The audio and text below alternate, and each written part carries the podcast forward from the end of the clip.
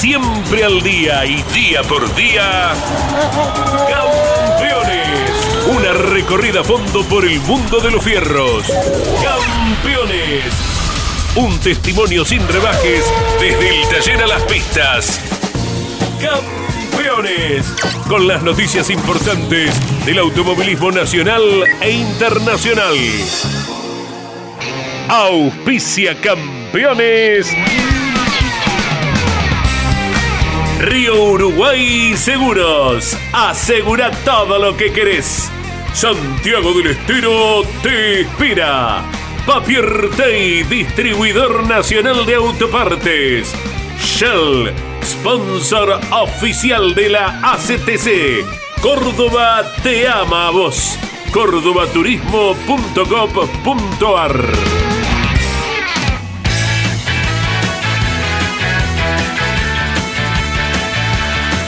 Se ilumina la mesa, estamos en el aire en el mediodía, como es habitual, los lunes motor informativo con Claudio Leñani y a partir del martes con Carlos Alberto Leñani, siempre en la conducción. Hoy estamos aquí con Andy Galazo, con Claudio también, con Iván Miori, Gino Acosta, eh, Gonzalo también en la puesta en el aire. Eh, bueno, todo el equipo preparado para informarles de lo que sucede con el deporte motor. Gonzalo Fernández, por supuesto, ¿no? Está Juancito Cardoso. Estuvo probando Franco Colapinto, ya les hemos contado a través de la em, producción por la mañana del arranque del muy buen ensayo que hizo el argentino en la mañana de Abu Dhabi hay 7 horas de diferencia horaria. Esto arrancó a las 2 de la mañana, hora de nuestro país, 9 de la mañana de allá de Abu Dhabi. Eh, siguen las pruebas, ya está terminando eh, otro grupo de pilotos, algunos mismos que estuvieron por la mañana. Pero si miramos la foto de lo que fue la actividad de Franco, ha sido eh, por encima de lo esperado. 20 autos en pista, 20 pilotos, dos Williams, el de Colapinto, que hacía su estreno por primera vez subiéndose al auto, dio 65 vueltas, cumplió con el objetivo de los 300 kilómetros que ya le otorgan la superlicencia y puede estar cualquier día ensayando, un día viernes de, actividad. Eh, estaba Alex Albon también sobre el otro, el experimentado piloto eh, actual de Williams. Así que el tiempo que le permite ser décimo a pocas décimas de Pato Howard, por ejemplo, de George Russell con el Mercedes, de Lance Stroll, habla muy bien de la producción en el primer día de ensayo de Colapinto que cumplió con las expectativas. Eh, hablamos por la mañana con su papá, con Aníbal, que está ahí acompañándole. En un ratito tendremos algún otro contacto, ¿no? Pero tenemos mucha información también porque se está poniendo en pista en un ratito dos autos de nueva generación del turismo carretera. Esto va a suceder en La Plata. Está en este momento viajando hacia el Mouras Rodolfo Di Meglio con el Challenger, en el que va a estar probando mm, Juan Martín Truco a la tarde. El otro auto es el Camaro, con el que va a estar probando Cristian Ledesma. Nos preparamos para el final de campeonato del TC el fin de semana en Villicum y estaremos con el análisis de tanto que dejó el paso de las pick-up del Mouras por La Plata del TC 2000 cerrando su campeonato en el Cabalén. Hola Andy Galazo. Jorge Luis, buen día para todos. ¿eh? Satisfechos estamos, ¿eh? contentos a la distancia con lo que hoy escuchábamos eh, en la voz de Aníbal, el papá, eh, el papá de Franco Colapinto. ojo que no se enfríe el agua. Eh, fíjate. Te quiero, Andy. hay besos para todos. con la, emoción que trasuntaba y lógicamente. Aníbal Colapinto por haber estado presente junto a Franco. Hay frases muy significativas y de nuestra parte lo que podemos aportar como algo muy positivo. Hermosa, hermosa imagen, hermosa le comentamos a la gente de, Campeones Radio exclusivamente, eh, podemos ser redundantes para la gente de Campeones Media, pero con el torso desnudo de Franco y el abrazo fraterno, ¿verdad? Eh, paterno en este caso, eh, paterno una vez que terminaba la actividad. Y primer punto importante, Jorge Luis, que llegó y hasta superó los 300 kilómetros de rigor para estar habilitado para próximos pasos con el equipo Williams. ¿eh? Hola Claudio. ¿Cómo andamos? Que poco dormimos, ¿eh? entre la selección argentina y las pruebas de Franco andamos con sueño.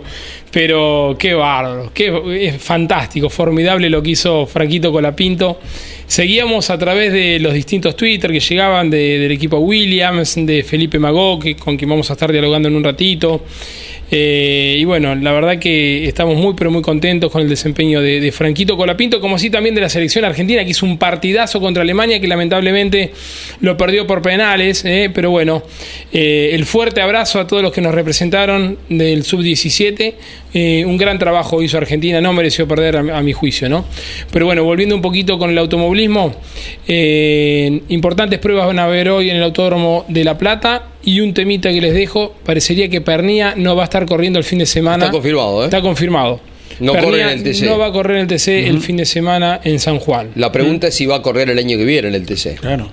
Y bueno, él deslizó que quería armar un equipo con su hijo en la clase 3 del Turismo Nacional. En TC 2000 también. En, en TC 2000 también y nunca ha confirmado su presencia en el turismo carretera todavía. Aparte fue muy claro, Leonel Pernilla, quien no esconde nada, hmm. dice, si lo tengo que esperar para correr juntos a Tiago en el ámbito del turismo carretera, tengo que aguardar cuatro años. Toda la escalera. Y dentro de cuatro años Leonel va a tener 52. Sabe que no imposible, hmm. pero altamente improbable de que pueda darse ese gusto, cosa que sí puede realizar en las dos categorías en las cuales Leonel está corriendo y es campeón de las dos. ¿no? Y pasa por un tema de presupuesto, entonces no puede tener el presupuesto para todas las categorías. Claro, eh, le apareció una posibilidad hace 10 días a Leonel, no sé si fue antes o después del fin de semana de, de Viedma, pero ahí se cruzaron algún mensaje con Esteban Trota. Lo teníamos el tema, nos pidieron que fuéramos, eh, que esperáramos un poquito el sábado. Hablé con Esteban en los boxes. Me dijo, sí, sí, te reconozco y estamos hablando. Em, por ahora son negociaciones eh, con vistas a ocupar ese auto que dejó de común acuerdo con Benvenuti. Ya entendían que había terminado la, etapa. Juan Cruz va camino a cerrar el acuerdo con un Chevrolet, con eh, Alifraco en el TC y volver a la marca con la que corrió en algún momento en el Mouras. Y de esta forma queda un Torino valioso, ¿no? Eh, disponible, porque sigue Marquitos Landa, por supuesto, y podría llegar a, sumarse Pernía. Para Trota es contar con un piloto fuerte como para también con Landa poder pelear el campeonato, así que es una negociación que vamos a seguir, eh, a ver si se termina por concretar, ¿no? Em, pero bueno, hay cuestiones también políticas ahí en el medio, se mezcla mucha cosa. La salida que ya va camino a una confirmación de Matías Rossi del TC2000. Em, Capaz que todo lo que le pasó también esta semana está sin ánimo de correr. Al TC2000 tuvo que ir porque si no, no le daban el campeonato.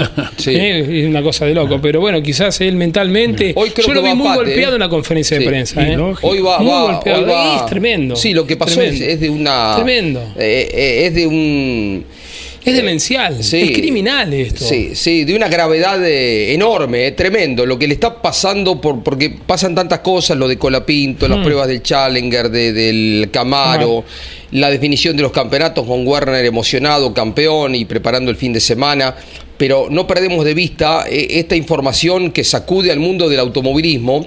Hoy creo que Leo Pernilla va a estar en las oficinas, en las nuevas eh, instalaciones de APAT, hablando con la categoría.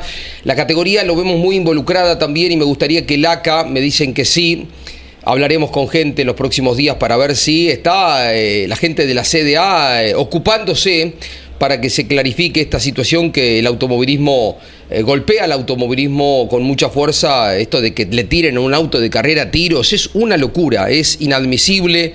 Tenemos que, condenarlo con toda la fuerza, con todas las palabras y esperemos eh, se pueda clarificar porque nos jactamos de decir que es un deporte bellísimo, de familia, y no queremos perderlo, ¿eh? no lo queremos perder, por supuesto. Así Estamos viendo los impactos de bala, Jorge.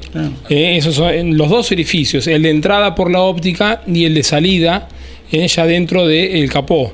de uno de los impactos. Fueron tres los impactos, nos contaba Mauro García. Dos los encontraron cuando fue el perito y uno se encontró cuando el perito balístico ya se había ido de los talleres de Pergamino. Pero fueron tres los impactos de bala que eh, hubo en el Ford Focus de Leonel Pernía.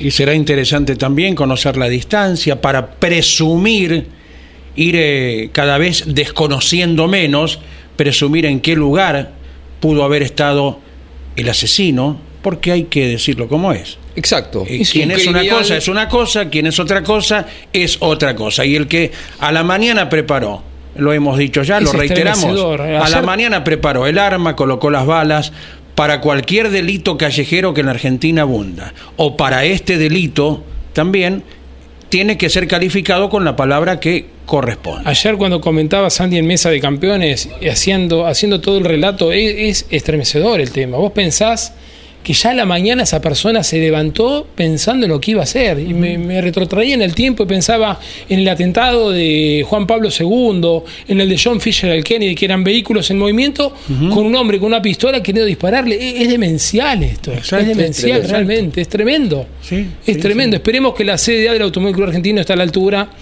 Un tremendo desafío tiene el nuevo presidente de la CDA. Brea, ah, ya sabemos que la gente de APAT, hoy Leonel está viajando para, para la sede nueva de APAT para tener una reunión. Esperemos que la CDA también eh, se mueva con todo este tema. ¿no? no puede quedar impune. No puede quedar impune. Lógicamente. ¿Mm? Eh, Mariano Werner emocionado con un campeonato que hasta, un, hasta ahora no había logrado, el de las pick-up. Mariano tiene asegurado su continuidad con Toyota. De las dos pick-up, de las dos Hilux, queda una oficial. Por supuesto va a ser la de él. La de Andy Jacos va a tener respaldo de, de- de otras empresas. Se sabe de la chique de, de Toyota. eh, no en el TC2000, donde van ir con dos pilotos. Uno va a ser Matías Rossi, el otro no se sabe todavía. Honda, me habían dicho el sábado y lo confirmo, procura sumar un piloto muy importante para suplir a la salida de Facundo Arduzo, que les duele, que fue muy eh, traumático eh, porque el equipo de Roberto Valle, Roberto había establecido una relación muy cercana con Facundo Arduzo y hubo muchas lágrimas el fin de semana, se termina una etapa y lo quieren al Bebu Girolami. Lo quieren al Bebu Girolami. Lo que hay que tratar de encaminar, lo que hay que tratar de cerrar es tanto viaje, porque el Bebu tiene hoy buenos contratos internacionales, así que ver si. eh, Superposición si de te perdés ¿no? una carrera está bien, si ya te perdés dos, muy complicado. Si te perdés tres, hay que abortar el proyecto. Pero si los calendarios más o menos se acomodan, eh, lo quieren tener de regreso a un piloto que fue bicampeón del TC2000 y que podría estar ayudado por Honda Internacional corriendo aquí en la Argentina con el equipo de Roberto Valle. Pero por ahora eh, son intenciones más que, cosa cierta, concreta, pero hay una gestión, nos la contaron y acá la estamos contando nosotros. Y sería absolutamente necesario en la medida que la agenda de Néstor Girolami lo permita, ¿verdad? Uno no desconoce las enormes distancias que debería hacer entre una actividad internacional y una categoría en la cual es bicampeón. Y hablando de campeones, estarán quedando en el TC2000 con el retorno Matías Rossi y Leonel Pernía. Ha pasado cosas La fuertes. necesidad de- Sí, de recuperar sería bárbaro ¿no? para la categoría. Recordamos un poquito el calendario del TCR. Eh, tiene 10 fie- 10 fechas a lo largo del año. Por lo menos así fue en el 2023. Me imagino que el 2024 se- será de la misma manera, ¿no? Pero bueno, va a ser difícil la que no haya superposición, ¿no? Podemos poner la, la- la planilla de la. Volvemos al tema Colapinto. Después eh, vamos y venimos. Ya lo vamos a escuchar a Jeremías Cialchi, gran campeón del Mouras, que tiene ya su pase al turismo carretera. Antes deberá pasar por el pista el año que viene. Ya lo vamos a escuchar a Facundo Chapur. Le mandamos un abrazo al querido Machete Esteban, Sí. preparador del motor de Facu. Y volvemos sobre eh, la prueba de mm, Colapinto, porque estamos todos, eh, por supuesto, dándole mucha prioridad a, esta información. Imagino lo que debe haber sido para los pocos argentinos que estaban ahí, verlo mezclado en la pista con Sainz, con Checo Pérez, con George Russell, eh, con pilotos como Esteban Ocon, Daniel Ricciardo, a Oscar Piastri, que estaba a la mañana también andando, Su Wan Yu, el chino. el chino Yu también, eh, bueno, al argentino a Franco Colapinto. Para muchos dirán, ¿quién es Colapinto? ¿De dónde habrán visto la bandera Y argentina? este que está décimo. Ahí ¿quién está, es? y cuando estaba décimo más habrán dicho, bueno, ahí estamos, mirá. Sainz eh, se descolgó en el tiempo, ¿eh? bien con la Ferrari, minuto 24, 7.99, casi 8 décimas. Checo Pérez con el Red Bull quedó a casi un segundo. Oscar Piastri con el McLaren es la prueba matinal, ¿eh? esto es lo que pasaba en la primera parte del ensayo que luego siguió a la tarde. Con el McLaren 1.25.93, ya nos vamos al minuto 26. Felipe Drujovic, talentoso ex campeón ya de la Fórmula 2 con el Aston Martin. Ya en el orden del minuto 26, minuto 26, 2.65, casi calcado el tiempo con Robert Schwarzman, otro muy talentoso piloto al que apuesta Ferrari y que ya lo tiene en la academia hace una buena cantidad de años, 60 vueltas dio.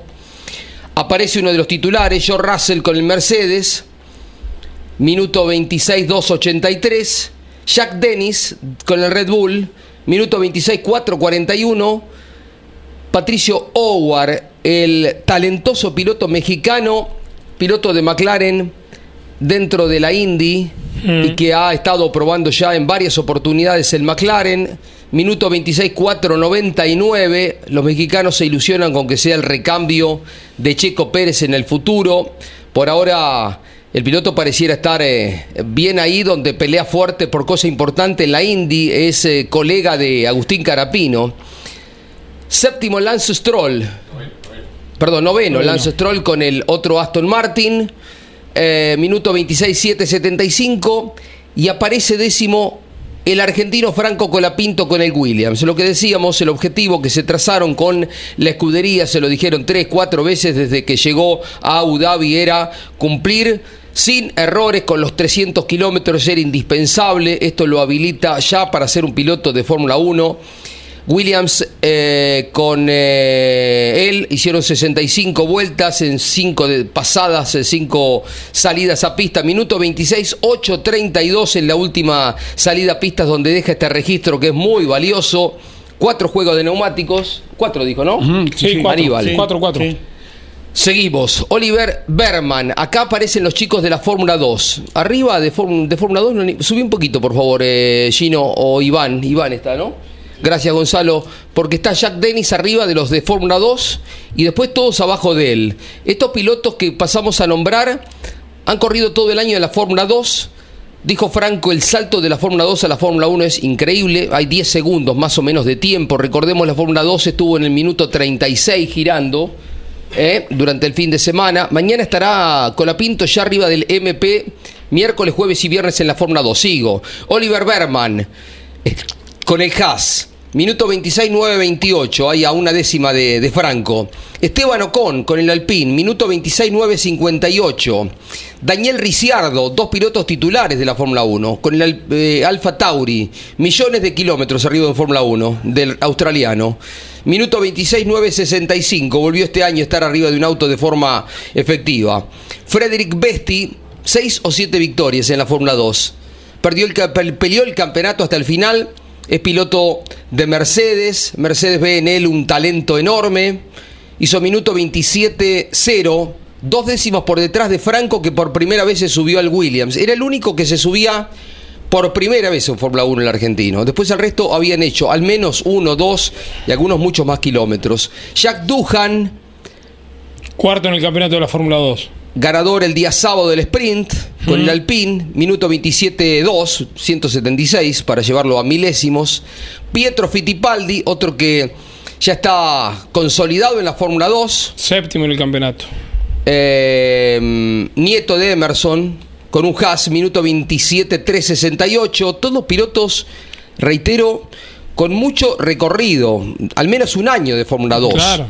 Pietro Fittipaldi, pegado a él el campeón de la categoría, Theo Purcher, Mm. este francés que es piloto de Alfa Romeo, que tiene que emigrar de la Fórmula 2 porque el reglamento así se lo hace saber, no puede correr el año que viene, veremos dónde se establece, si sigue siendo piloto con más kilómetros en Alfa Romeo y en algún momento puede tocar la Fórmula 1, minuto 27, 783, había dado 12 vueltas, tengamos este dato como importante porque seguramente siguió durante la tarde Purcher. 9 grados menos a la tarde, ya de tardecita noche. Recordamos, Jorge, lo que nos comentaba hoy Aníbal Colapinto en el momento del ensayo de la mayoría de los pilotos y de Franco. 42 grados la temperatura. ¿eh? Hmm. Así que la exigencia, la nueva exigencia física Claro. para el piloto y la temperatura apuntada. ¿Quieres completar, Claudio, los últimos tres No, de los 20? Quería agregar el comentario que hizo Andy, que también Aníbal hacía mención a la lesión que tuvo en la clavícula, que era el gran temor de, de Franco, ¿no? De sentir dolor por la aceleración y por el alto nivel de frenaje que tiene. ¿Está Pablito? Pablo Esquilachi. Esquilachi, colega que relata eh, que llevan adelante las transmisiones de Fórmula 2 Con eh, junto con Enrico Tornelo. Eh, ¿Cómo está la garganta, Pablito? Un abrazo. Jorge, ¿cómo estás? Poquito Como verás, mejor, ¿no? Todavía tratando de recuperarme. Cosas que pasan, ¿no? Y son cosas del oficio, Hmm. es nuestra herramienta de trabajo, pero bueno, este, lamentablemente me parece que... Dormiste destapado. por el de- de las transmisiones, sino alguna, algún virus o algo que está, está complicando a varios, me parece, por estos días. Es Pablo Esquilachi, nuestro colega. Hemos compartido durante un tiempo también algún programa. eh, persona a la que respetamos, valoramos. Pablo, ¿qué valor hay que darle a este ensayo inicial de la Fórmula 1 de Franco Colapinto? Estábamos nombrando a varios de los pilotos de la Fórmula 2 que vos conocés muy bien, que han estado peleando el campeonato. Bueno, alguno como, como Purcher, que ha sido campeón. Eh, Besti, que ha, ha peleado hasta el final, que es piloto de Mercedes. Eh, ¿Cómo lo ves? Yo creo que primero que nada para, para Argentina es un día inolvidable y más para Franco. Eh, las expectativas las cumplió, creo que claramente hizo el trabajo que le, le habían pedido que haga, cumplió con la cantidad de giros, tiene la superlicencia, los tiempos para mí no son relevantes, más que nada porque es muy difícil de comparar una tanda matutina con una tanda vespertina, con condiciones de pista diferentes, con condiciones de puesta a punto de los autos, que vaya uno a saber cuál eligió cada equipo. Eh, después me da la sensación a mí que si tomás las diferencias de tiempos entre una tanda y otra y a dónde quedó Franco, esa es la referencia en la cual uno se tendría que basar en cuanto a rendimientos Sí. pero sigue siendo muy relativo eh, pensar si lo mejor fue esa vuelta o si lo mejor fue el trabajo total, que creo que esa es la evaluación que tiene que hacer tanto el equipo como Franco. Todo lo que sucedió en la mañana, lo que se completó y lo que seguramente él incorporó y le pudo transmitir al equipo en cuanto a cómo es él como piloto arriba de un auto Fórmula 1. A partir de ahí, ahora sería Williams el que tendría que decir el balance fue positivo y me parece que en algún momento se van a explayar al respecto. De, de hecho, el team principal antes de esta carrera ya había depositado muchas expectativas en Franco, Mm. no solamente por lo que hiciera hoy, sino básicamente por lo que va a ser el año que viene en la Fórmula 2, hasta poniéndole la vara alta de que debería tener que estar peleando el campeonato, siendo un año debut para Franco Colapinto. Pero bueno, tiempo al tiempo. Sí, es cierto, hay que darle tiempo, por supuesto, pero se mezcló con varios chicos de la Fórmula 2, ¿no? Eh, eh, varios de los consagrados en la Fórmula 2 que pelearon el campeonato, también eh, Sí. ha estado Bestia en pista, ¿no? Mm.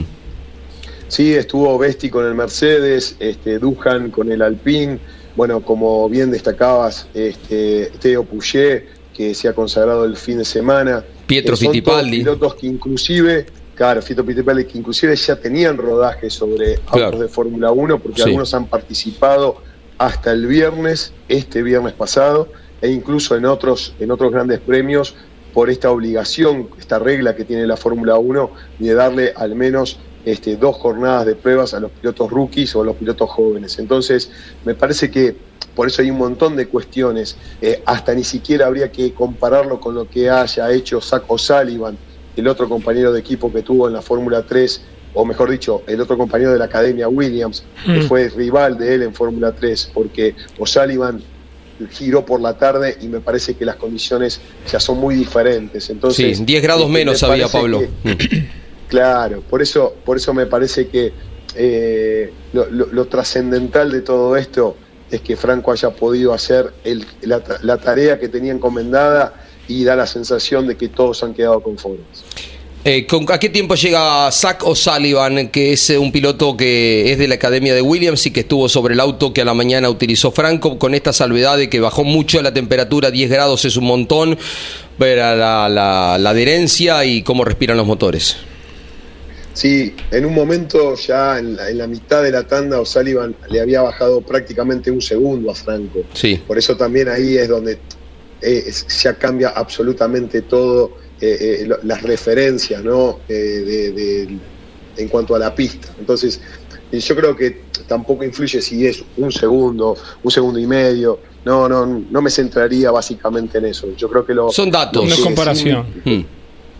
lo, que yo miraría es qué hicieron Franco y Saco Sullivan a lo largo del año de la Fórmula 3. Saco Sullivan participó en un equipo como Prema, que es un equipo consagrado, con muchas temporadas dentro de las categorías este, menores, que ha sabido dominar prácticamente en todas las especialidades donde participó este año. Desde la Fórmula la F1 Academy, la piloto que se consagró la española corría para Prema. En la Fórmula 3 este, se consagró un piloto de Prema. En la Fórmula 2, Besti llegó hasta última instancia peleando con un auto del equipo Prema. Entonces, ahí te das una referencia que si Saco Sullivan fue subcampeón con un auto de Prema, entonces indudablemente estaba en el equipo correcto. Lo que se viene el año que viene para Franco es demostrar que un equipo como MP, que fue campeón con Drugovic en la temporada pasada, le puede volver a ser este, eh, competitivo contra una RT que este año le dio el autocampeonato a Puget y donde Saco Sullivan va a estar participando. Así que bueno, ahí está. Que no tenemos que llegar a los cuatro, pero la Te perdemos un poquito, a ver. Nuevos es partir de cero para todos. Claro, eh, sin desvalorizar al equipo MP, que es un equipo importante, que fue campeón el año anterior con Drugovic, que hoy estuvo probando también en el Fórmula 1, pero hacemos esta salvedad. Hay equipos que son más caros también, pero que es una garantía de performance. En este grupo está RT, eh, Carlin también está ahí, Dams. Sí, Dams quizás en la historia era uno de los equipos top. Hoy. Pablito. Eh, me perdonas un chiquito porque lo, tenemos en línea a Felipe, a Felipe Magofi, le agradecemos enormemente que nos eh, haga una reflexión, un balance. Él está ahí al lado de, de, Franco Colapinto, estuvo en primera persona. Felipe, valoramos mucho que nos estés eh, recibiendo desde Abu Dhabi y nos des tu parecer porque estás ahí, sos un periodista reconocido con tantos años de esto. Un abrazo, Felipe, ¿cómo te va?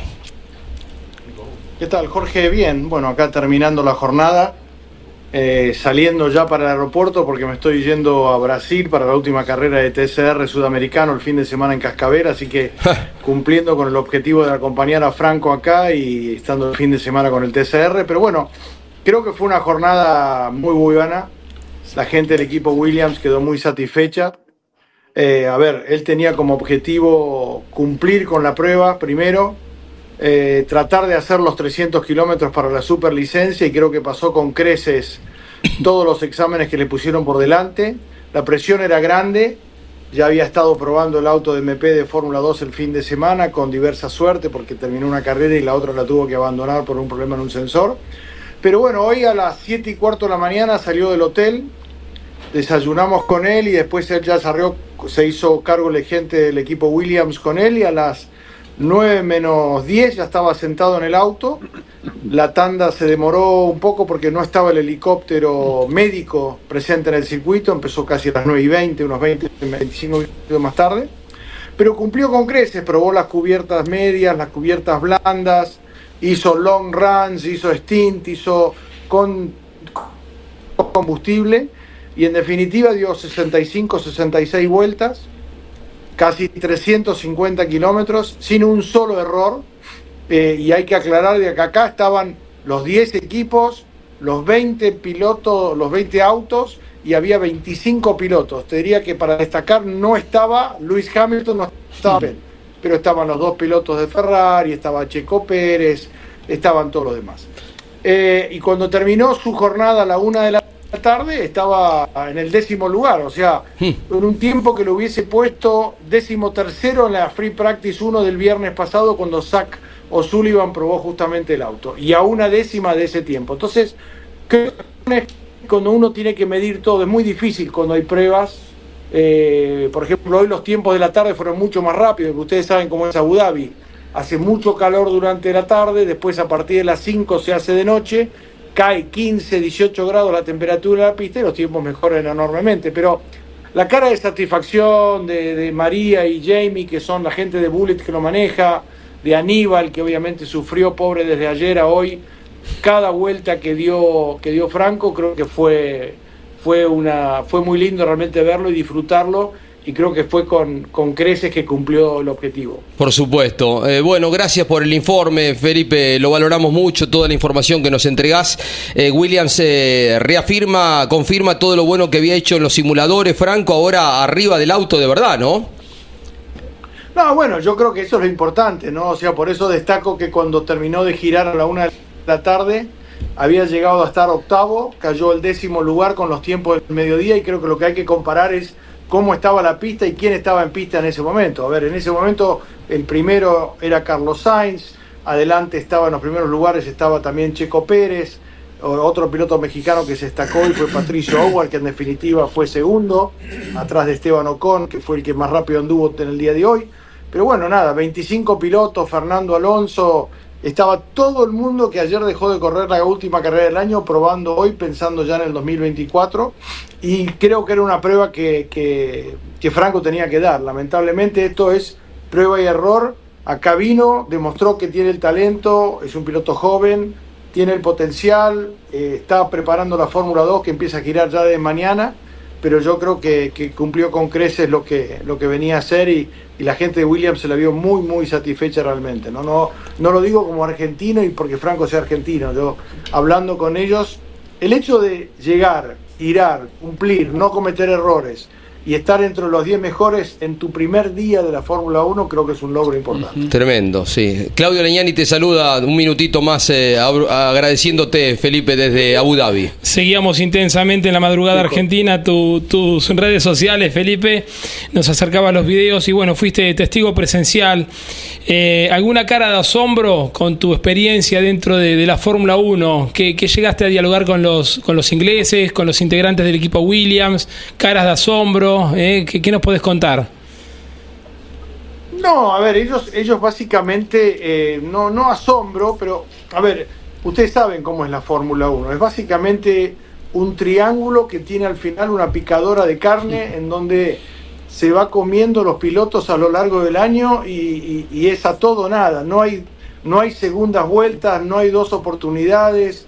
Todos conocemos cómo es esto y sabemos cuál es el riesgo, porque una cosa es llegar a hacer la prueba y otra cosa es cómo sale esa prueba y esa prueba puede ser determinante. Yo creo que esa prueba hoy fue determinante en el sentido de que Franco Colapinto quedó demostrado que junto con Saco Sullivan son dos jóvenes talentos que están al alcance de la mano y los dos cumplieron el objetivo de, de la superlicencia. Saco obviamente ya tenía eh, los, los 300 kilómetros hechos por las pruebas que hizo en Alpine y en otras categorías pero, pero me refiero que eso, eso yo creo que es lo más importante. El futuro de Logan Sargent todavía no está decidido.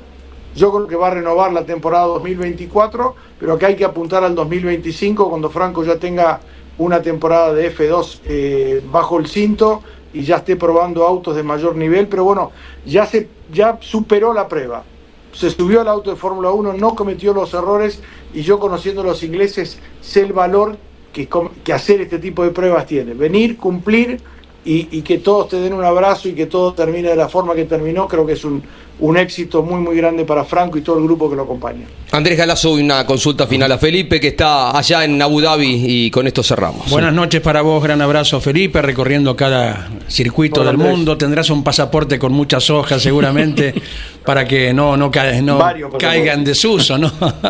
eh, lo importante que nos destacaba Aníbal esta mañana inclusive, que a nivel físico y con semejante temperatura, a nivel físico no, no sufrió inconveniente alguno en la adaptación, Franco. No, le dolió un poco el cuello, pero todos sabemos que las fuerzas G en estos autos son complicados. Uno se prepara hasta que no estás arriba del auto, digamos, de la Fórmula 3 a un Fórmula 1. Entonces eh, lo sintió, pero estaba cómodo. Hicimos una larga nota después con toda la gente del equipo, se sentía satisfecho, estaba tranquilo, pero tenía una cara de felicidad que no había forma de borrarle la sonrisa que tenía, porque decía, esta noche cuando me vaya a dormir y voy a pensar que cumplí lo que tanto soñé, y yo creo que eso, eso esa situación es imborrable para, para un piloto, ¿no? Felipe, gracias, un abrazo. Se queda ahí, Franco, tres días de Fórmula 2 que van a ser muy importantes para arrancar el año con la experiencia del fin de semana del debut eh, y también de estos tres días que van a servir también para ir familiarizándose con este auto que también es novedoso para él. Bueno, te dejamos un abrazo, buen regreso a Sudamérica. En algún momento estamos charlando del TCR, del que tenés tanta incidencia. Vos, eh, Felipe, también tu hijo, que han trabajado tan fuerte eh, para que la categoría en momentos difíciles de pandemia se instalara y ocupe un lugar importante, ¿no? Y que tendrá un par de argentinos definiendo el campeonato nada menos, así que también el reconocimiento por la tarea desarrollada con esa categoría Nobel y que tiene un lugar importante en el mundo. Gracias, Jorge. Sí, así es. Así que estamos partiendo a San Cabel el fin de semana, acompañar definición. Tres pilotos del campeonato, así que veremos cómo sale todo. Grande y gracias por el llamado. Un abrazo, gracias por atendernos, Felipe. Un abrazo. Ahí está en el hotel ya para arrancar. Eh, también tenemos a Juan Fasaroli, que no sé si estará en el autódromo, lo vamos a tratar de tenerlo a Franco, que estaba hace un ratito eh, con eh, los ingenieros ahí analizando datos, porque es muy importante, querido Pablo, vos también conocés muy bien de la categoría. Le vienen tres días importantes, ¿no? Obvio que la Fórmula 1 es lo máximo, pero estos tres días, miércoles, jueves y viernes, le van a servir para hacer no menos de mil kilómetros, calculo, ¿eh? arriba de un Fórmula 2. Y es muy valioso esto, porque el año que viene a los rookies en la Fórmula 2 se los mira especialmente. Eh, contaros un poquito, más o menos tenemos la información que de los 20, 22 autos que van a correr el año que viene, la mitad van a ser pilotos que ascienden a la Fórmula 2, entre ellos Colapinto, y la mitad son pilotos que ya están haciendo el segundo o tercer año, ¿no? Así es, Jorge. Vos fíjate que eh, hoy en la página oficial de la Fórmula 2 se han anunciado varios cambios de, estructuras, ¿no? Cómo van a estar conformados los equipos. Por ejemplo, em, en el equipo DAMS llega Jack Crawford, que este año fue ganador con un auto oficiado por Red Bull. No va a tener la publicidad de Red Bull el año que viene, el americano, pero va a llegar al equipo DAMS en el equipo Virtuosi, donde estaba Duhan, ahí este, va a estar Kush Maini, un piloto que acaba de firmar para la Academia Alpine, y va a estar Gabriele Bortoleto, precisamente el campeón de la Fórmula 3, que tiene el apoyo de McLaren. Brasileño. Este, bueno, con Claro, el brasileño que se consagró este año. El papá eh, es un empresario muy importante, ¿no? Sí, sí, sí, este, pero también lo de Bortoleto de haber hecho una campaña, buen piloto, de haber muy estado en lo que fue la escuela de Fernando Alonso. De hecho, cuando Bortoleto ganó su primera carrera del año de Fórmula 3 en esta temporada en Shakir, Alonso estaba al pie del podio aplaudiéndolo y, e incluso saludándolo posteriormente. O sea, eh, un chico que tiene verdaderamente un, un muy buen talento y además que sabe manejar muy bien cuestiones de presión. Lo demostró, lo demostró este año. Eh, así que va a ser una, una, van a ser tres jornadas muy importantes para, para Franco, eh, para seguir conociendo en detalles el MP. Su compañero es el noruego eh, Hoger, que también fue campeón de Fórmula 3. Este, fue segundo en la carrera de Macao, que se llevó a cabo hace unos 10 días aproximadamente o sea, es un piloto también muy agarrido que ha perdido el auspicio de Red Bull para el año que viene. Así que va a ser una Fórmula 2 muy, muy competitiva, con pilotos que Franco conoce, como Pepe Martí, el español que llega al equipo Campos, también auspiciado en este caso por Red Bull. Así que eh, me parece que va a ser muy interesante. Pero lo más importante, te reitero, creo que tiene que ver no solamente con la cantidad de kilómetros y los procedimientos que pueda seguir aprendiendo con el MP en conocimiento general de cómo funciona la Fórmula 2, los neumáticos, la puesta a punto, esperando el auto nuevo, porque ahí va a estar la clave. Es importante para él, es mejor esto. Se adapte al auto nuevo, no hay dudas. Hmm. Eso te iba a preguntar, un punto a favor, me imagino, ¿no? El auto nuevo, Pablo. ¿Y qué nos puedes contar de este auto que va a estar utilizando la Fórmula 2 el año que viene? Dalara, ¿no? Bueno, el concepto del auto fue pensado básicamente para tratar de estar mucho más cerca del aspecto aerodinámico de un Fórmula 1 e incluso ustedes saben muy bien que una de las críticas que se le hace a los, a los monopostos para que las pilotos eh, femeninas puedan adaptarse eran los espacios del cockpit, posiciones de volante, de, pedalera, etcétera. Por eso el auto fue desarrollado incluso con eh, Tatiana Calderón para lograr un cockpit que se adapte a cualquier, este, cualquiera de, los géneros. Entonces, un piloto hombre o una piloto mujer van a poder sentirse cómodos y poder eh, utilizar un Fórmula 2, algo que antes para usar un Fórmula 3 como estaban constituidos o construidos, generalmente para las chicas era un poco más complicado. Así que esa es una, me parece uno de los datos más interesantes, básicamente porque también no en este en esto de promover cada vez más la actividad femenina en el automovilismo, esta es una clara muestra de que la Fórmula 2 se acopla a ese camino. Un abrazo, Pablo. Gracias. Te vamos a estar eh, contactando, por supuesto, y estaremos mucho más cerca de la información de la Fórmula 2 con el interés adicional de la presencia del argentino Franco Colapinto, que hoy estuvo arriba del Fórmula 1 del Williams. Te dejamos un abrazo. Un abrazo grande, Jorge. Eh, espero que dentro de todo se haya entendido bien, sí, a pesar de, la voz. Dormí tapado. El B8. Dormí tapado. Abrazo, gracias. Un abrazo. Bueno, em, un poquitito de Mariano Warner, ah. de la nota de ayer, para meternos en lo nacional. Lo tenemos comprometido a Esquilachi, pero en cualquier momento podría llegar a aparecer alguna otra nota importante, así que ahí cortamos y, bueno, y vamos por otro camino. Esquilachi yo eh, a ver, eh, un poquito de Warner. Mariano, campeón de las pick-up también a seis días, cinco días de definir el campeonato de turismo carretera. Va por la tercera corona. Mariano, a ver, con él hablamos en mesa. aquí está Mariano, eh, en el cierre. Ya estamos en el cierre con Werner. Felicitaciones, campeón. No puedo hablar, perdón. Eh, agradecerle a, todos, Mariano, a todos los campeones, agradecerle a los oyentes, a los televidentes, agradecer a todo el equipo de Marco Jaco, a Cristian Killing, a todo el Gazoo Racing, eh, a Rodi Aguda, a Luquita, son para agradecimiento a, Gustavo Salina, a Daniel Herrero, a Juan Pablo Grano, a todos los que han hecho posible que, que vuelva a estar con ellos, que hayan confiado nuevamente en mí, a mi familia, a mis hijos. Eh, una carrera muy difícil y bueno, estoy más que emocionado. Se dio una gran maniobra ahí en la curva número uno que no la podía desaprovechar, que sabíamos que, que cuando lo teníamos a tiro a Juanpi teníamos que aprovechar. Quedó mal parado Valle también y bueno, lo pude conseguir pero ahí en más quedaban 12 o 13 o 14 vueltas todavía por delante y no había que eh, relajarse para nada. Eh, era nuestro objetivo, la verdad que Juanpi puso la vara tan alta en esta categoría, él y su equipo, y nos obligó a todos los días a trabajar un poquito mejor e inclusive en algún momento perder la esperanza como el día de ayer. Y bueno, hoy nos hemos levantado con toda esa dedicación, con esa pasión y, dar vuelta de capítulo y conseguir eh, este sueño. Se te veía motivadísimo, encarando y saliendo a atacar desde el vamos. Sin duda, no teníamos otra chance, no teníamos otra chance.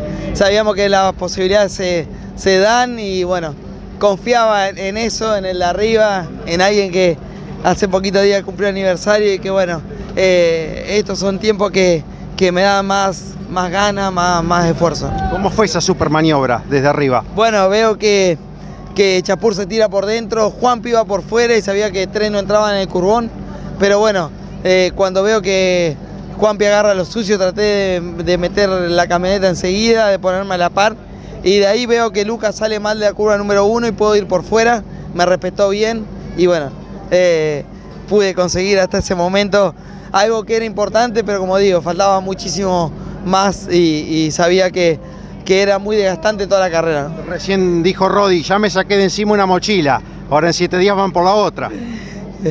Eh, lo quiero como un padre y, bueno, sé lo que ha vivido Rodi, todo lo que le, le pone él, Lucas, todo el grupo humano, sé lo, lo, que hacen por mí y bueno, vaya que hemos conseguido muchos, muchos, muchos triunfos. Gracias, campeón. Gracias a usted. El testimonio de Werner. Warner tenía que arriesgar, no tenía alternativa. Le fue mal en la clasificación el sábado, noveno, debe ser de lo mm, peor del año para él, pero se encontró con una pista sucia, porque es tan vertiginoso toda la actividad del fin de semana, Andrés, para vos es moneda corriente, que se encontró una pista sucia, no la limpiaron después de que habían eh, clasificado otras categorías y lo sorprendió y perdió adherencia, no encontró a nadie que lo llevara y quedó noveno, Juan Picuarto, Giannini. Así que no tenía otra alternativa que salir a arriesgar. Ahí están. Clasificaron en grupos distintos con Andrés Jacos. Eh, todo el año se pusieron de acuerdo para ir una vuelta cada uno adelante, los compañeros de equipo. En esta ocasión, los de la Copa Shell fueron divididos, mitad y mitad. Entonces, eh, se igualaron las condiciones, eh, porque Giannini giró siempre solo todo el año clasificando. Eh, Ciantini eventualmente tuvo alguno de los compañeros en el JP y la pista sí que estaba muy difícil, inclusive hubo que apelar a segundas vueltas para el intento. Y aquí ya estamos en la carrera, ¿verdad? La maniobra, ¿no? Ahí está cuando lo pasa primero a Pesucci, que hace una seña como esto estaba acordado. Pero fíjense lo que son la, la succión en las camionetas. Son vehículos que cuando venís atrás de otros se te nota mucho. Es como que te pones el push to pass y la maniobra de Chapur es tremenda, tremenda. Qué bien que manejó Lucas ¿Se Valle. pasa Juanpi o, se le corre, o se le corre. fue cauto? Se le corre.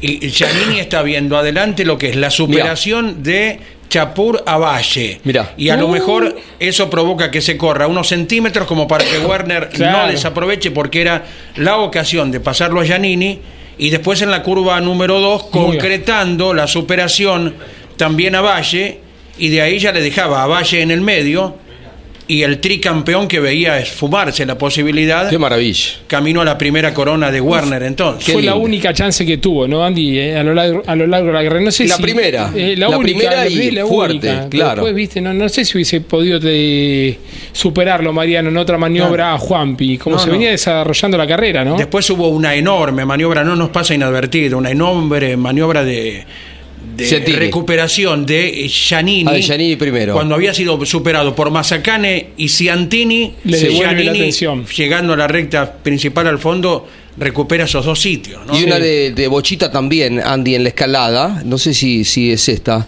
A ver, acá, eh, fíjate cómo se manda por adentro con Mazacane. Y por afuera viene Truco, a los dos en una misma maniobra. Sí, sí, Pasa Dieguito, que, que también quedó muy complicado el día sábado en la clasificación. Querido Norberto Fontana, en Arrecifes, eh, ¿cómo estás? Un abrazo.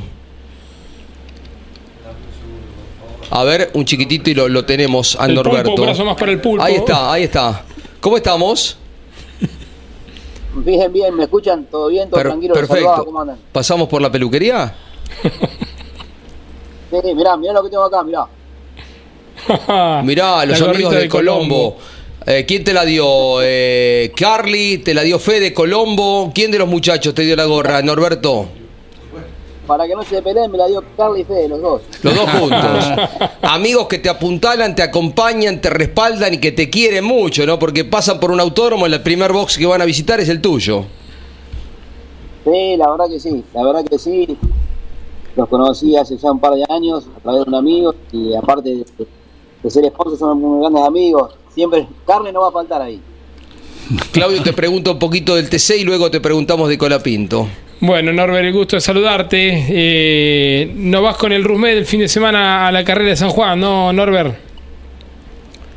No, no, sí, este fin de semana cerramos cerramos el año junto con ellos. No voy a continuar eh, Mm. el 2024. Este, de común acuerdo nos juntamos con Mauro y pues no fue bueno los resultados de este año, tanto para el equipo como para mí. Y bueno, eh, yo voy a buscar ir por otro camino y tratando de volver a primeros planos de- dentro de la categoría, que, bueno, este año no se me dio con, con el equipo, tuvimos muchas muchos problemas, cuatro carreras paramos de motor y después el, las restantes fueron por problemas con final del auto, o sea que llegué cuatro carreras de 14, así que no. No, no fue bueno, tratamos de buscarle la vuelta, pero no, no se dio.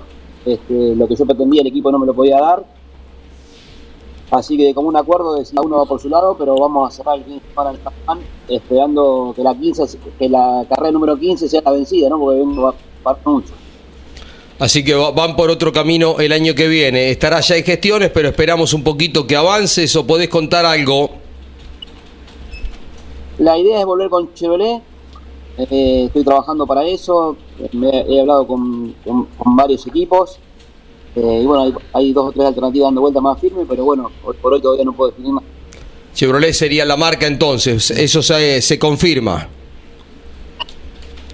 Sí, bueno, efectué el pedido a la gente de la CAF como corresponde. Yo tengo mi auto y mi motor. Sí.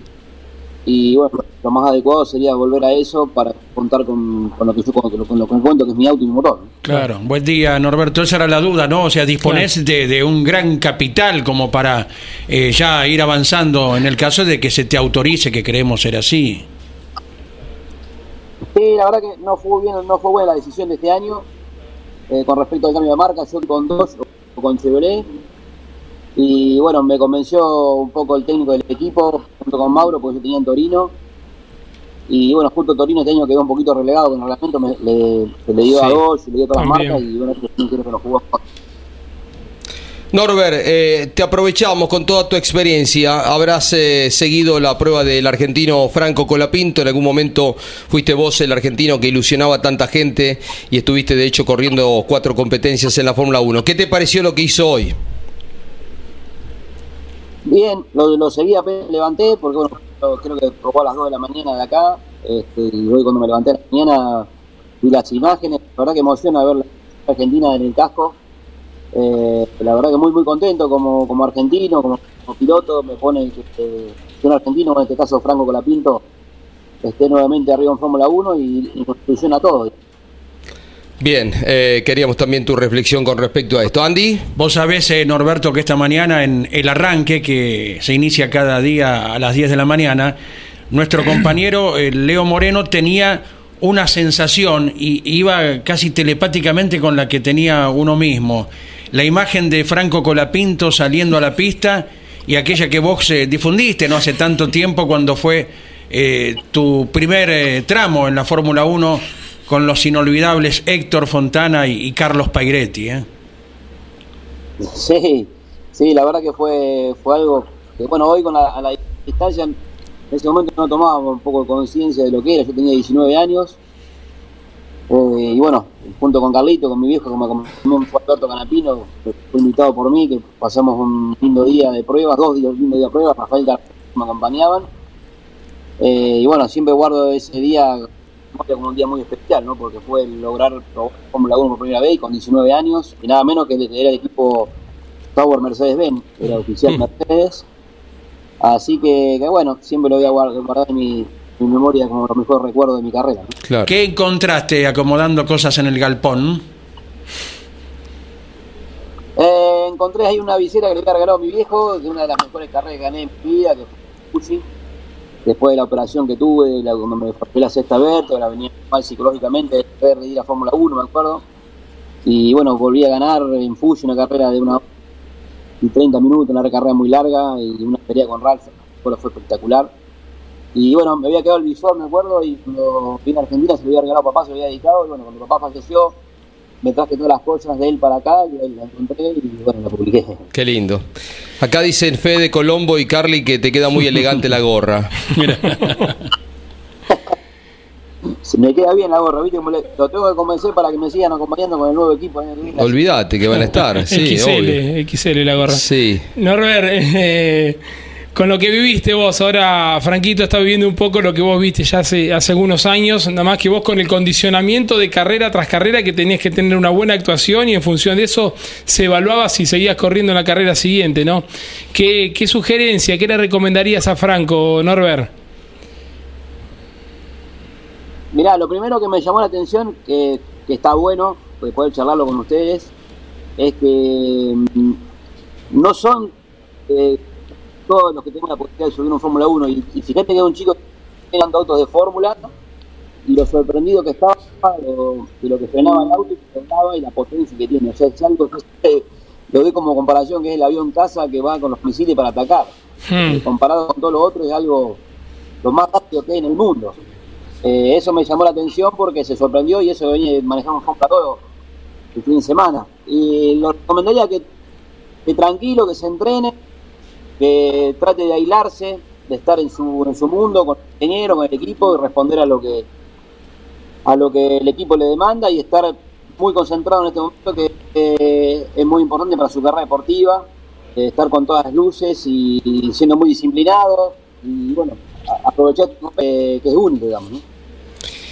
Bueno, acá mandan los amigos de Colombo, eh, dice, quieren compartir la apertura de la Posta 1939, un nuevo espacio de trabajo y encuentro con los clientes. Mañana es la inauguración, mañana miércoles 29 a las once y media, el mercado argentino agroganadero de Cañuelas. Vamos a ver si nos damos una vueltita para acompañarlos. Norbert, nos veremos en eh, en eh, San Juan Seguro.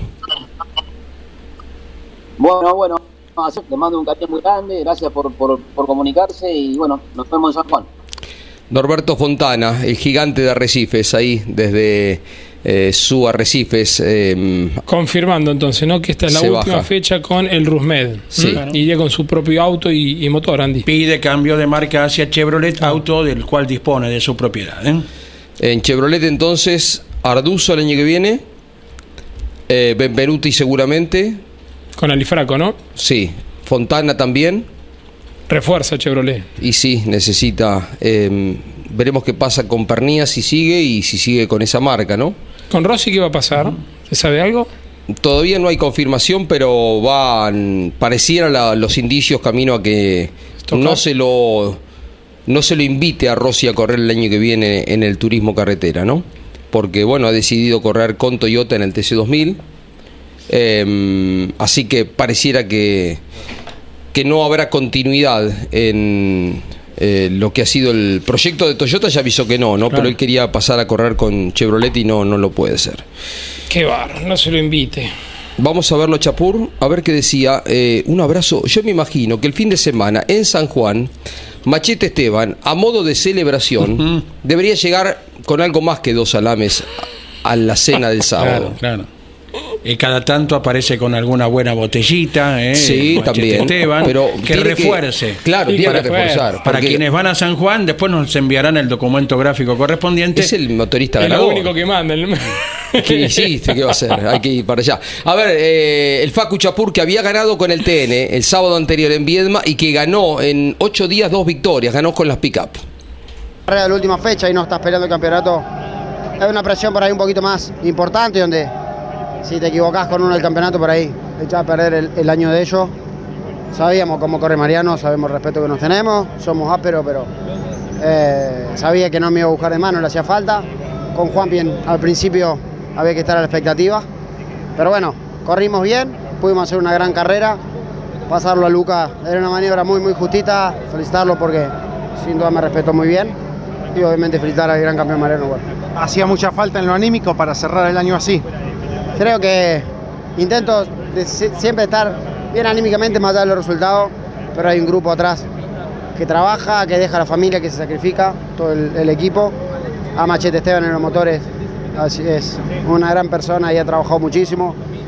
No tenemos el gran presupuesto y, y hoy no se notó. Disfrútalo. Ahí está el testimonio de Ahí Fue- estaba, sí. Fue la semana Chapur. ¿m? La semana Chapur. Eh, la terminó en La Plata. Habrá iniciado la semana Werner. eh, Mariano, ¿Mm? es altamente probable, ¿no? Llega con 38 y medio al próximo domingo. Si sobre no se para, 77. ¿no? Nada es definitivo, 70 puntos y medio. 70. Nada es definitivo, decía el sabio Juan Manuel Fangio, las carreras hay que correrlas. Y si no, mira la definición del TC Pista Mauras, ¿no? Y terminan con la bandera Después de todo un año de recorrido, se definió en los últimos 300 metros, 200 metros. Cuando Faustino Cifré venía ganando por 0,25 puntos el campeonato. Cuando Cifré, 0.25. termina, cuando Cifré termina, ya por lo menos la, la comunicación que le deben hacer es que es campeón. Y no sé si llegó a... Por ahí. no, me parece que cuando cruzó la línea de meta ya había saltado al segundo puesto. Claro. Pero hay que ver si hubo comunicación. A lo mejor Sí, sí. Cifré pensó que había cruzado. No a le mí, llevaba a mí me recordó No, la no. definición del Gran Premio de Fórmula 1 de Brasil, cuando se consagra por primera vez campeón Lewis Hamilton. Hamilton, que Ahí está la festejaba imagen. Massa, ¿te acuerdas? Cifré adelante con un auto que en su momento Warner manejó en el TC. Claro. Raceto viene sólido segundo, porque la diferencia que tenía con respecto a Llanza era lo suficientemente tranquilizadora. Fíjense, ahí es la primera salida. Sí. El auto camina por la tierra, por el pasto, parece que lo pierde, lo vuelve a la cinta fáltica. Y va- pasa esto, la imagen va sobre Cifré que venía ganando y con esto se consagraba campeón por y se sale. Y Mariano Riviere nos pega el grito en el aire de Sí. campeones y continental. Sí. Y adelanta lo que pasaba entonces con el segundo, es Genaro Raceto. ¿no? Algunos imaginaron que Raceto había deslizado el auto para afuera voluntariamente, que fue exprofeso, que fue a propósito. Y él pensaba arriba del auto que venía con un problema en algún neumático, que se había pinchado, que se venía desinflando. ¿Qué dijo el equipo? Ahí está esta imagen, es muy clara de cómo se desliza en la anteúltima curva. Y fíjense cómo por el lado interno, Ianza lo pasa, se Mm. abre para que si vuelve rápido no engancharse. Y con el segundo puesto le significa el campeonato para el jovencito de San Vicente que había ganado 6-7 veces este año, ¿no? Cuando cruza la línea Cifrella y Anza estaba decididamente en el segundo lugar. Lo ha observado seguramente Cifré por el espejo. Quería destacar varios aspectos de Mariano Werner. Destacamos lo que dijo el equipo, ¿eh? que Sí, venía con un problema en el tren trasero. ¿Eh? Es lo que manifestaban después los integrantes del equipo con Mauro Medina a la cabeza. Está bueno resaltarlo eso, ¿eh? ¿no? Sí, sí, porque dio para suspicacia, sí, pero sí, sí, sí, sí, incluso aclararon esto. Hubo un problema en la suspensión por esa doble salida en la última curva del auto Dodge de Genaro Raceto. Exacto. Andy. Que- Quería destacar dos, eh, dos o tres aspectos de Mariano Werner. Cuando su última etapa en el TC2000, hasta su última etapa en el TC2000, que compartía con la Fórmula Renault y el equipo de Papago, José Werner, eh, Mariano cada tiempo libre que tenía se iba a ver a los pibes de la Fórmula a ver qué les podía aportar. Mm. Cosa que hace en estos tiempos con quienes corren bajo su estructura o, o con autos que ha conducido él. Vos lo ves a Mariano Werner cuando no tiene actividad arriba del auto, caminando los boxes y yendo a hablar con los pilotos asistidos, entre otros Faustino Cifré. Y una tercera conclusión, después de esta definición, se armó una discusión bastante fuerte, allí a donde los tres de adelante llegan a la coronación. Y Mariano Werner se dedicó a apaciguar los ánimos, pese a que su Bien, auto bien. era el que había quedado sin el campeonato. A pocos minutos de tener que salir a la pista a definir un campeonato de TC Pickup, ¿eh? tuvo el Bien, tino, Mariano. La sapiencia necesaria para calmar las aguas, porque hasta volaron algunos objetos ¿eh? en la discusión de una gente con otra. Muy buen gesto. Jorge, nos vamos eh, cerrando hasta el momento en La Plata sin actividad con los nuevos autos. Están llegando en de este momento, están bajando el Después auto de de, mm, a la tarde va a ser. El Camaro, ¿no? Sí, el Camaro y el, El- Challenger de Challenger. Di Meglio. Eh, un toquecito con Cialchi. eh, tenemos alguna imagen. El piloto de San Antonio de Areco, muy talentoso, que se consagra campeón con el equipo de Trota, que no va a seguir con ese equipo y tiene habilitado su pase al turismo carretera en 2025. El año que viene deberá correr en el pista.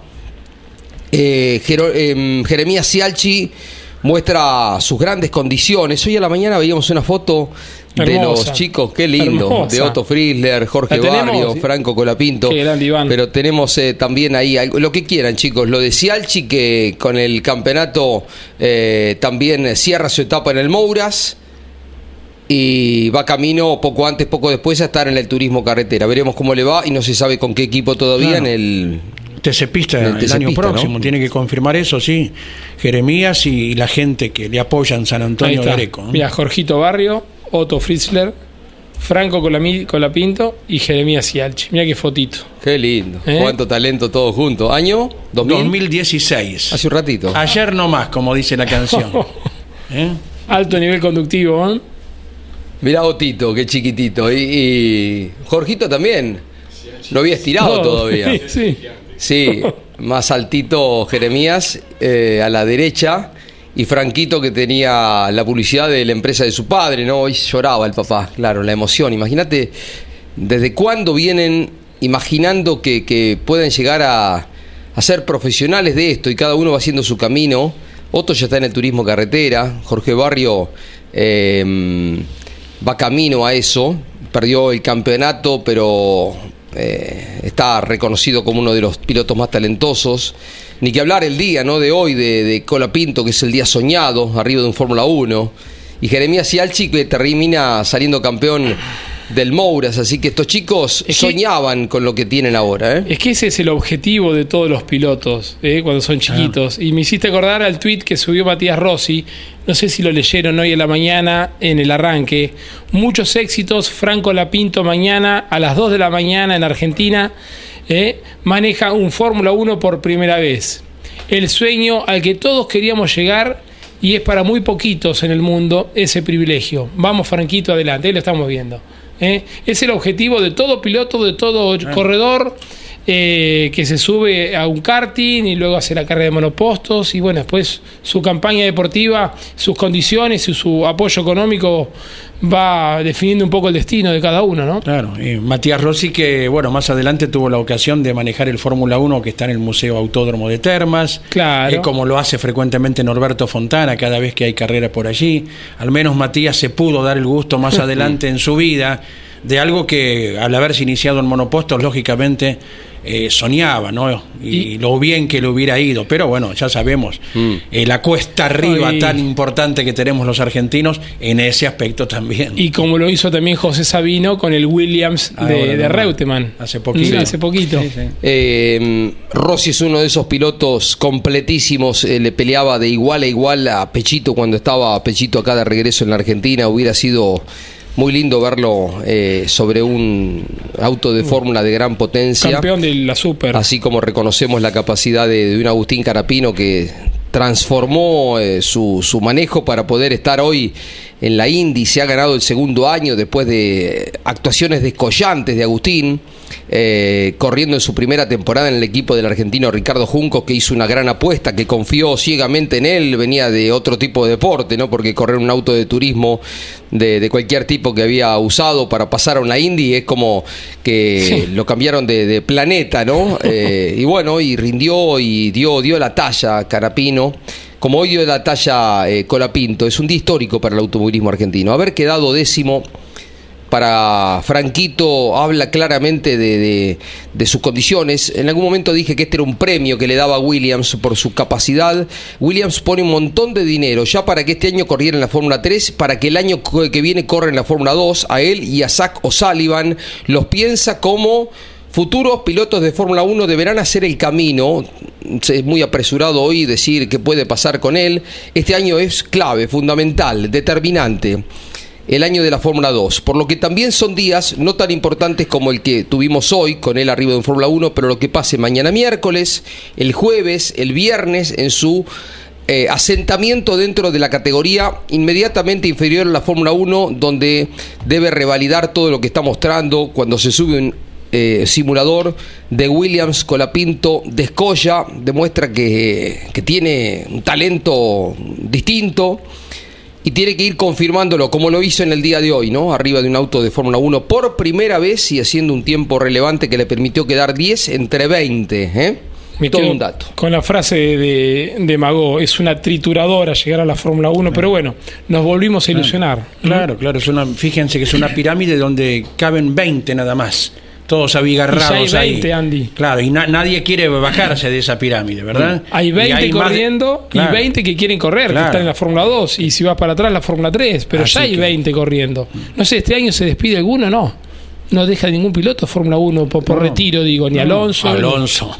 ¿Eh? Tiene Va a que ser ir un en el cuarto de Alonso. Alonso fue extraordinario. Fantástico. Volvió Ricciardo este Al año. contrario, se revalorizaron porque Claro. Valtteri Bottas hace una muy buena temporada también. Claro. Sí, es difícil, es difícil. Muy Se puede abrir una puertita. Vos pensás, eh, Porcher, el francés, gran campeón de la categoría, No puede correr en Fórmula 2. y no puede correr en Fórmula 2, es como que se te estrangula el camino. ¿eh? Y por eso algunos se van para la. También. Mm. El brasileño Dru- Dru- Drugovic tampoco, campeón. También. Sí. Eh, eh, Bortoleto, que Bortoleto es, también. es brasileño también, pese a que parezca italiano. Sí. ¿eh? Sí, Eh, Besti que está en Mercedes, pero que también ahí va a quedar como piloto de prueba. O sea, son pilotos, eh, hay que, que esperarán si se genera un espacio por ahí, Y ¿no? después también analizar el tema económico. ¿Mm? El Sin tema que duda. no es menor también. Sin duda. Por de pronto le deseamos lo mejor a Colapinto los días que vienen con la Fórmula que lo 2. disfrute. Hay que poner todo en las prácticas de la Fórmula 2, hacer un buen año y veremos 2025-26. Le agradecemos a Ezequiel Cedrón, Sí. ¿eh? titular de la cuenta McLaren F1 Argentina. Cristian, Cristian, Cristian. Cristian Cedrón. Te, te rebauticé, perdóname, Cristian. Cristian, eh, de Lomas de Zamora, zona, aguante la zona sur, como dice Gastón Cruzita, el piloto de Lomas de Zamora. Gracias por eh, acompañarnos. eh. Me acuerdo alguna vez hablamos por primera vez cuando Daniel Richardo ganó en Monza, ¿se acuerdan? Con el McLaren en aquel momento. Sí. Y dijimos, ¿quién es este loco que hace la cuenta de McLaren en la Argentina? Cristian. Era Cristian y ahí establecimos el primer contacto. ¿eh? Hoy tenemos news. temprano está, ¿eh? vino Sí, con sí, facturas y con todo. facturas ¿eh? y todo, es como. Warner en el equipo de las pick-up el otro día que Roddy se lo dijo claramente, trajo facturas por... No, él, él trajo varias. Las comieron todas, ¿no? Los muchachos acá atacaron fuerte. Gracias, Cristian. Eh, teníamos una nota con Montenegro, pero no entra todo, obvio. Montenegro Mañana. que va a ver si el año que viene va a correr en TC2000, si está confirmada su participación en el TCR mundial, ¿no? Puede ser, on, puede ser eh, Toyota, ¿eh? Sí. Puede ser Toyota. Bueno, seguimos con tanta cosa que se está definiendo por estas horas. Nos vamos. A Hoy la tarde noche- tenemos la información de, de las pruebas en el Autódromo de La Plata y esta noche estás con News, con Estoy actualidad. con News, con Narita, con toda la actualidad que dejó el fin de semana. Terminado News, los grandes campeones, analizando lo que fue eh, la definición del campeonato de las TC Pickup y tocando este tema delicado eh, con lo que sucedió con el Focus de Leonel Pernía en la carrera de Turismo Nacional en Viedma. eh. Un lindo análisis hicieron tanto Cocho como Gabriel, como Ángel, como Yoyo, con toda su experiencia. También algo inédito para los cuatro eh, lo que sucedió. Así que lindo análisis hacen. Bien, esta noche entonces por televisión Claudio Leñani, Campeones News, con Nora Jolie, pegadito Grandes Campeones. Siga informado a través de nuestra programación de Campeones Media. Suscríbete de forma gratuita cada día desde las 10 de la mañana ya hay programación estable, irá ampliándose en las próximas eh, semanas. Vamos a estar con mucho más automovilismo, de esto se trata. Gracias a todos, chau, buenas tardes. Auspicio campeones. Río Uruguay Seguros. Asegura todo lo que querés. Santiago del Estero te inspira. Papier Tay, distribuidor nacional de autopartes. Shell, sponsor oficial de la ACTC. Córdoba te ama a vos. cordobaturismo.gov.ar Lo que necesitabas saber lo escuchaste en Campeones. Ahora seguí en Campeones Radio, porque las noticias no paran. Campeones Radio, 24 horas de música y automovilismo.